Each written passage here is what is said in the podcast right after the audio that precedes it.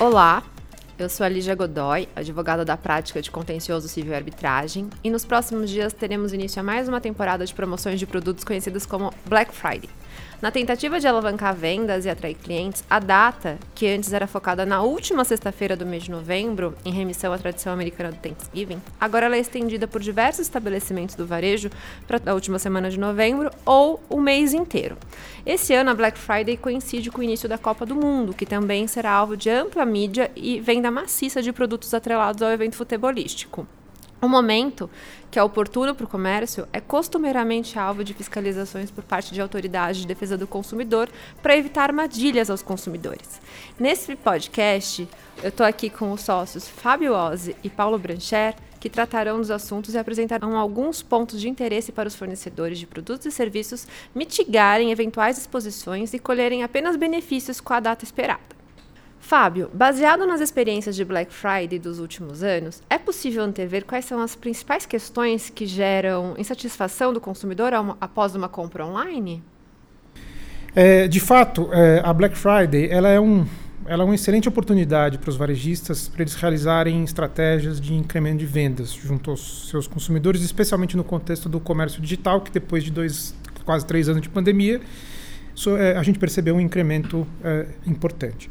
Nesse ano, como você mencionou, essa data, o Black Friday, ela está é, excepcionalmente ligada a um outro evento que também é, gera aumento é, do comércio, especialmente de eletrodomésticos e eletroeletrônicos, que é a Copa do Mundo.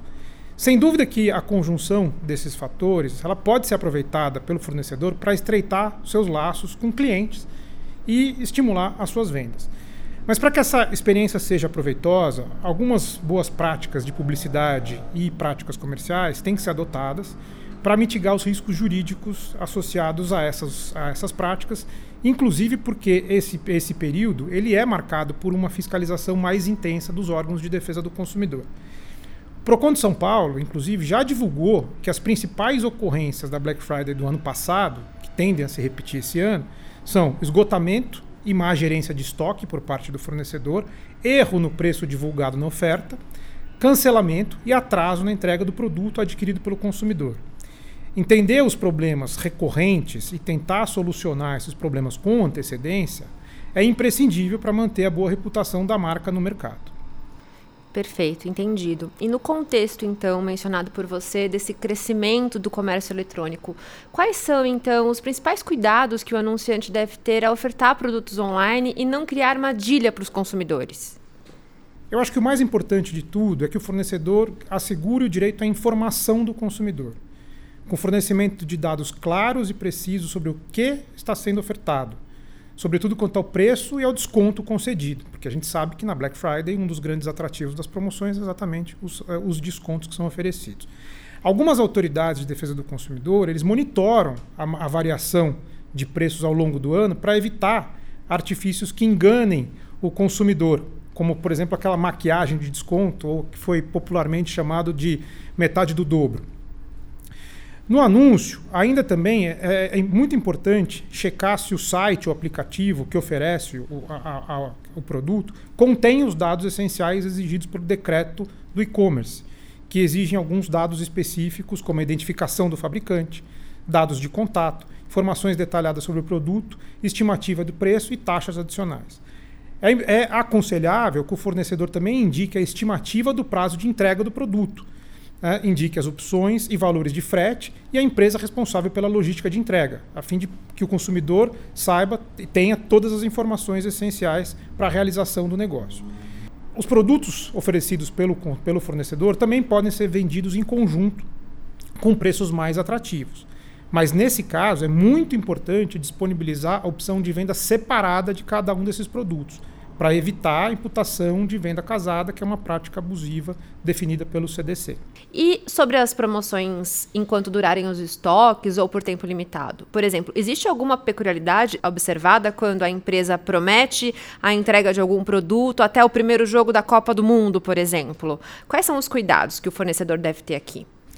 Bom, para começar, ele tem que é, é aconselhável que o fornecedor faça um prévio levantamento sobre o estoque efetivamente disponível para promoção e que ele mantenha esse controle durante todo o período da oferta. Uma boa prática é que a própria oferta inclua a quantidade de produtos que inicialmente há em estoque, a quantidade remanescente ao longo do período de oferta e o período faltante para o encerramento dessa oferta. Depois do esgotamento do estoque ou do término do período da oferta, é recomendável que o anúncio seja prontamente retirado do ar. Caso não seja possível fazer isso, o fornecedor precisa ter meios de provar que a promoção, de fato, envolvia uma quantidade suficiente de produtos de acordo com o esperado para a data. Isso vai ajudar o fornecedor a provar que ele estava de boa fé quando ele fez a promoção e quando ele não fez, que ele não fez um mero chamariz para enganar consumidores. É, além do anúncio, o fornecedor tem que ficar atento para manter prova do estoque e das vendas realizadas por aquele preço promocional juntando toda a documentação necessária que ele precisar para sua defesa, para o caso dele ser autuado ou processado por um consumidor que se sinta lesado. Perfeito, Fábio. É, nesse momento em que as compras online aumentam e considerando o cenário online que é bastante dinâmico, erros na veiculação de ofertas são possíveis de ocorrer. Diante desses casos, uma oferta com valor inferior ao real, ela pode se tornar vinculante para o fornecedor? Há meios de se defender disso? Em regra, a oferta vincula o fornecedor. Né? Uma vez feita a oferta, ele tem que honrar essa oferta junto ao consumidor, ele não pode voltar atrás. Mas essa regra não é absoluta é, e o fornecedor que simplesmente errou sem má fé, ele não pode ser responsabilizado por um erro. Já é bastante comum que os tribunais reconheçam que quando há um erro crasso, um erro evidente, e o fornecedor agiu de boa fé e de forma rápida para corrigir a situação, aquela oferta não pode ser vinculativa. Ele não pode obrigar o fornecedor a cumprir uma oferta claramente equivocada. Nesse caso, se algum consumidor se vale né, do, do lapso de tempo entre a oferta né, e, e, o momento em que o, o, o, consumidor ele aceita essa oferta equivocada e adquire produto a um preço claramente é, insuficiente ou, ou, claramente módico considerando o, o produto ofertado, o fornecedor pode sim cancelar a venda, porque a jurisprudência também exige boa-fé do consumidor, não só do fornecedor. Perfeito. Eu lembro bem de um precedente de televisões vendidas a R$ 1,99, que acho que reflete bastante isso, que foi um erro de vírgula, que era 1.999 reais, e os consumidores, na verdade, acabaram não levando o produto. É, falamos aqui das promoções, falamos da forma de oferta, estoque. E depois que a venda é realizada, Fábio, existem algumas obrigações para esse fornecedor? Quais são os pontos de atenção aqui ou boas práticas nesse estágio? O pós-venda é o momento de fidelização ou momento de perda do cliente. É, então, é importante que depois que a venda for realizada, o fornecedor fique atento à oferta que ele realizou, ao prazo de entrega que ele prometeu e à eventual logística de devolução do produto. Se o fornecedor não cumprir a oferta e o prazo que ele é, disponibilizou, o consumidor pode, a sua própria escolha, a sua livre escolha, exigir o cumprimento da obrigação nos termos da oferta, aceitar outro produto pelo preço equivalente ou desfazer o negócio, com direito, nesse caso, à restituição do que ele pagou. O prazo também tem que ser cumprido, prazo de entrega, sobretudo para vendas de alimentos ou produtos relacionados a datas específicas, por exemplo, uma camiseta da seleção brasileira para a Copa do Mundo de forma a evitar maiores prejuízos para o consumidor. E, por fim, é super recomendável que exista uma política de troca de produtos clara e pré-definida ali no site ou no aplicativo. É, é importante que exista também uma política para o exercício do direito de arrependimento para as vendas realizadas fora do estabelecimento físico, ou seja, as vendas online, né, nas quais o cliente pode é, desistir da compra em até sete dias corridos do recebimento do produto, independentemente de qualquer motivo. Muito embora não haja uma previsão na lei, nesses casos também é recomendado que o consumidor tenha a devolução do valor do frete. Também só por fim a gente lembrar que esse prazo de sete dias corridos ele também não é absoluto, né? Ele pode sofrer algumas alterações, como por exemplo para a aquisição de passagens aéreas, que foi definido pela ANAC como um prazo de 24 horas. Paulo, a Copa do Mundo ela vai coincidir com as promoções de novembro esse ano, como mencionado agora há pouco. É, o que, que, as empresas podem fazer nesse período em que há muitas promoções atreladas à Copa do Mundo, Black Friday e compras de Natal? É, você poderia indicar algumas boas práticas para as empresas que possam mitigar eventuais exposições jurídicas nesse período? Bom, Lígia, acho que essa, essa abordagem envolvendo três datas é, ou duas datas em um evento tão importante é algo que talvez a gente não veja novamente é, num curto espaço de tempo, mesmo médio espaço de tempo. Né? Essa oportunidade da Copa está entre Black Friday e Natal traz, obviamente, para cada empresa o pensamento de como aproveitar essa, essa oportunidade. Né? E aqui, falando especificamente de, de Copa do Mundo, ah, é, é esperado que as empresas pensem como aproveitar esse evento ah, de uma maneira também alavancar suas vendas. Mas acho que é importante é, entender que a Copa do Mundo é um evento organizado por uma entidade que é, faz todo o seu processo né, de escolha do local, contrata patrocinadores, estabelece as regras e procedimentos e, portanto, é um evento privado. Né? Por mais que o futebol seja tenha todo esse apelo popular. Copa do Mundo é um evento de natureza privada. E por isso não dá para simplesmente utilizar como se fosse um bem popular. Né? A, a própria marca Copa do Mundo é, é pertence à FIFA. É, a seleção brasileira é uma marca que pertence à CBF. Né?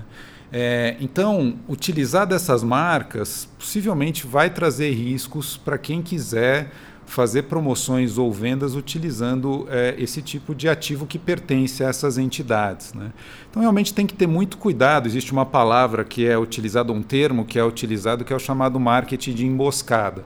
Você aproveita um contexto envolvendo a Copa do Mundo para aproveitar e sensibilizar o consumidor de que aquele produto ou serviço está vinculado de alguma forma a esse evento, de uma maneira que, ao final das contas, se você não é um patrocinador oficial desses eventos ou da seleção brasileira, é, você não teria o direito de, de utilizar. Então tem que tomar bastante cuidado com relação a isso. Né?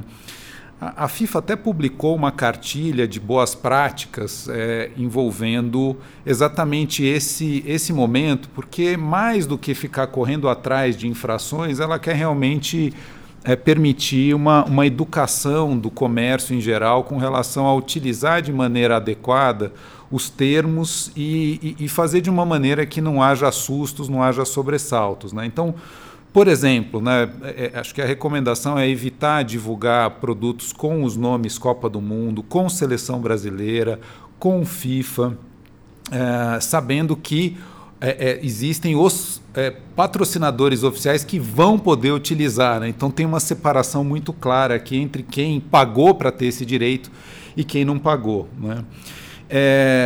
Usar produtos da Copa do Mundo, como por exemplo oferecer ingressos né, para a Copa do Mundo, se você não é um patrocinador oficial e comprou, adquiriu esse ingresso como qualquer um de nós e aproveita isso para poder colocar é, como uma promoção, também não é uma prática que se recomenda, porque aí é uma alavancagem. É, da marca é, é, para poder favorecer um produto que não deveria é, é, é, ser feito por quem não é patrocinador oficial. Né? Qualquer tipo de propriedade intelectual protegida. A gente falou de marcas aqui, mas tem o mascote, é um aspecto que às vezes é difícil enxergar, né, que é a roupagem do produto. Às vezes a gente não está falando de marca, mas está falando da forma de apresentação. Né? Então tem muita dúvida, por exemplo, com o uniforme da seleção brasileira. É, como ele pertence, né, é um ativo que pertence à CBF, eu consigo colocar o logo né, tal qual o uniforme, ou posso fazer de uma cor diferente, posso fazer de um jeito diferente. Acho que tudo isso tem que ser estudado para evitar o máximo possível a assimilação como, é, como um uniforme pertencente à seleção brasileira, porque possivelmente quem detém esses direitos não vai permitir que esse tipo de, de aparição aconteça. Então, acho que é todo um contexto que precisa ser analisado. Às vezes, a gente tem é, é de maneira muito clara, às vezes fica numa zona cinzenta, e é, e é importante fazer essa reflexão de como se apresentar sem estar infringindo esses ativos que pertencem a essas entidades. Super interessante, Paulo. E você falou uma coisa importante, que é educar o fornecedor. É, no dia a dia, a gente vê muitos consumidores fazendo comparação entre produtos que interessam, contrapondo características, qualidades, enfim, para tomar uma decisão ali de compra. Os fornecedores também podem adotar esse tipo de técnica para promover vendas de produtos, ou isso não seria adequado? A gente teria que orientá-los para não fazer isso nesse momento? Olha, a, propaganda comparativa, a publicidade comparativa é algo que existe e, e eu diria até ela é saudável, uh, até porque o objetivo né, é, da, da, da, publicidade em geral é vender, mas também informar. Né? É, só que, obviamente, ela tem características próprias. Fazer uma comparação ela não pode ser feita uh, de acordo com os meus interesses, uh, de uma maneira valorizando extremamente o meu produto, desvalorizando uh, em demasia o produto do concorrente. Acho que, acima de tudo, eu posso enaltecer o meu produto, mas eu preciso tomar muito cuidado quando eu estou falando de produto ou de marca do concorrente. A primeira coisa que eu acho que é uma regra básica é que a gente sempre vai estar tá muito próximo de um risco de violação de marca por um uso não autorizado. Então, uh, utilizar uma marca de um concorrente é sempre muito difícil, a não ser que haja, eu acho que e aí que eu acho que é o principal ponto, né? um caráter totalmente informativo. Então, por exemplo, se eu falo das características do produto, é, se eu falar de características técnicas desse produto concorrente, que inclusive eu encontro no manual de instruções do concorrente, eu estou expondo uma informação que é verídica, que é verdadeira. Diferente de eu colocar adjetivos uh, no produto do concorrente, porque aí eu trago muito mais um caráter valorativo e fica difícil sustentar que é uma informação é, isenta de críticas ou que eu esteja utilizando indevidamente é, essa marca. É, tem a outra, um outro termo que a gente usa bastante aqui, que é o termo de concorrência desleal. Né? O quanto essa comparação ela é feita de uma maneira que não leve a engano, né? que não leve a, a, o, o consumidor a entender que o produto não é capaz, do concorrente, não é capaz de fazer determinada é, é, coisa, quando na verdade ele é, mas eu estou ocultando e não estou querendo apresentar essa característica única e exclusivamente por uma vontade minha. É, acho que a gente tem aqui no Brasil um órgão que é bastante é, recorrido, que é o CONAR, o, o, Conselho Brasileiro de Autorregulamentação Publicitária, né? e ele tem uh, as suas regras, uh, que, que, que, acho que é, é, sempre importante a gente lembrar, uh, e aqui eu vou citar alguns dos exemplos do que é, se deve respeitar quando está falando de, de, de, de propaganda comparativa. Né? Uh, ela deve ser feita com modelos fabricados no mesmo ano, por exemplo. Né? Fazer um uma comparação entre um produto novo seu e um produto usado ou já saído de linha do concorrente não faz muito sentido, porque aí a gente deixa de apresentar a, a evolução natural que o produto do concorrente teve. Né? A ideia de não estabelecer confusão entre produtos e marcas concorrentes, que é um pouco do que eu mencionei aqui. Depreciação do produto ou da marca uh, do, do concorrente com avaliações subjetivas, com ausência de características técnicas, também não é, é recomendado. Uh, utilizar no mínimo é, é possível tudo que for informação ou é, é, é, imagem que possa invocar o produto concorrente, porque aí você vai dar muito mais margem ao uso indevido dessa, é, dessa, é, dessa marca do concorrente. Né? E quando houver uma comparação entre produtos cujo preço não é similar, afinal de contas, quais são as características que levam a essa diferença de preço? Será que é, é uma comparação é correta, adequada ou o preço é diferente porque nós estamos falando de características diferentes? Enfim, também aqui uma forma de, de olhar com cuidado cada uma das situações que pode trazer é, uma dor de cabeça aí por utilizar indevidamente marca ou produto de concorrente na, na propaganda comparativa.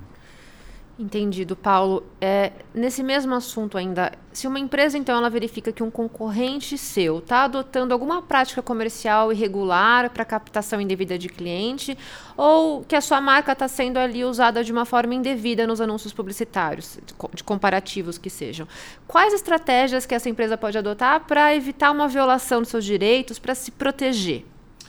Bom, aqui velocidade é da essência, né? A gente vai, vai vivenciar um, um período intenso, porém com dia para começar e dia para terminar, né?